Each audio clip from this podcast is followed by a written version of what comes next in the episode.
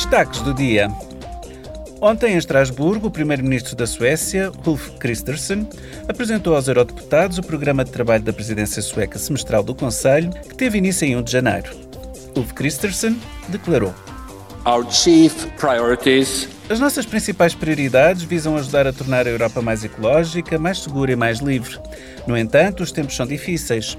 A guerra está a assolar a Europa, provocando inúmeras vítimas e atrocidades brutais, mas também uma crise energética e uma recessão económica. Tudo isto tornará os próximos meses muito desafiantes. All this will make the coming months very challenging. O primeiro-ministro sueco acrescentou que a primeira prioridade da Europa tem de ser a Ucrânia, uma vez que se trata de lutar pela democracia e pela decência.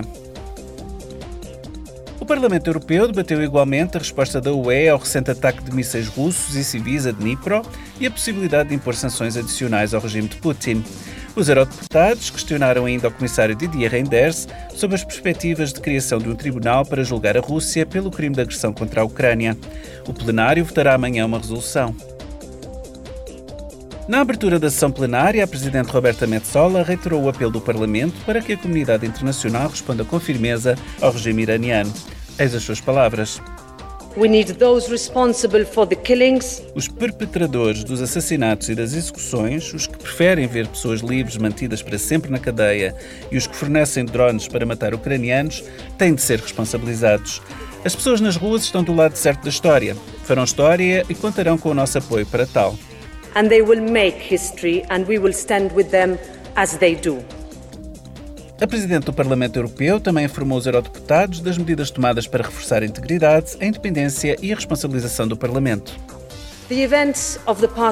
Os acontecimentos do último mês obrigaram-nos a restabelecer a confiança junto dos cidadãos europeus que representamos. Há que o reconhecer. Os cidadãos exigem, e com razão, responsabilização e integridade. Daremos uma resposta.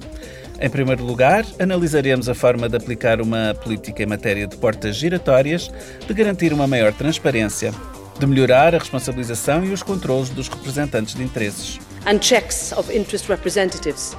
Em Estrasburgo, os eurodeputados respeitaram um minuto de silêncio em memória do presidente David Sassoli, que faleceu há um ano.